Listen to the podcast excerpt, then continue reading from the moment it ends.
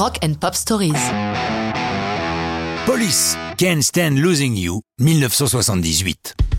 Nous sommes dans les débuts de Police, enfin presque. Le trio prend forme avec l'arrivée d'Andy Summers à la guitare, qui prend la place du français Henri Padovani.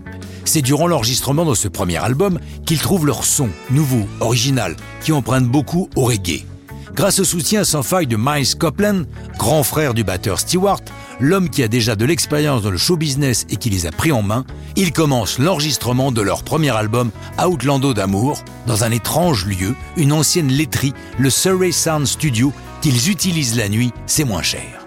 Can't Stand Losing You est une chanson blague, bien que le sujet en soit aussi romantique que sinistre, le suicide d'un adolescent pour un chagrin d'amour mais traité par Sting sur un ton léger, lui-même avouant qu'il ne lui a fallu que quelques minutes pour en écrire le texte et qu'il ne faut pas y chercher une réflexion profonde.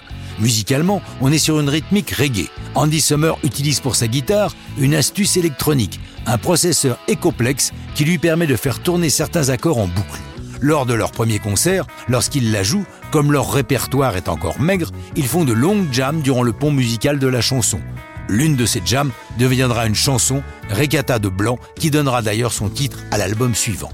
La pochette du single va elle aussi faire débat. On y voit un homme pendu, le visage couvert d'une cagoule, debout sur un bloc de glace. Can't Stand Losing You est le deuxième single extrait de ce premier album de Police, tout de suite après Roxanne, qui n'a guère eu de succès, alors que Can't Stand Losing You réussit malgré tout à décrocher une honnête 42e place dans les classements.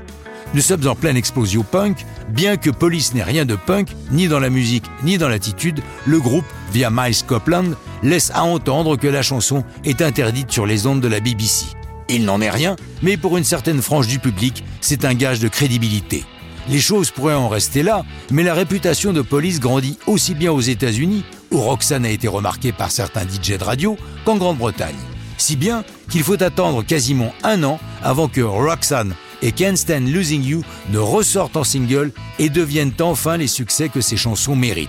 Can't Stand Losing You, pour sa réédition en juin 79, a droit à une pochette moins sujette à controverse, affichant simplement la photo des trois musiciens. Cette fois-ci, c'est un vrai hit, atteignant la place de numéro 2 en Angleterre. La folie police va bientôt se répandre sur la planète, mais ça, c'est une autre histoire de rock'n'roll.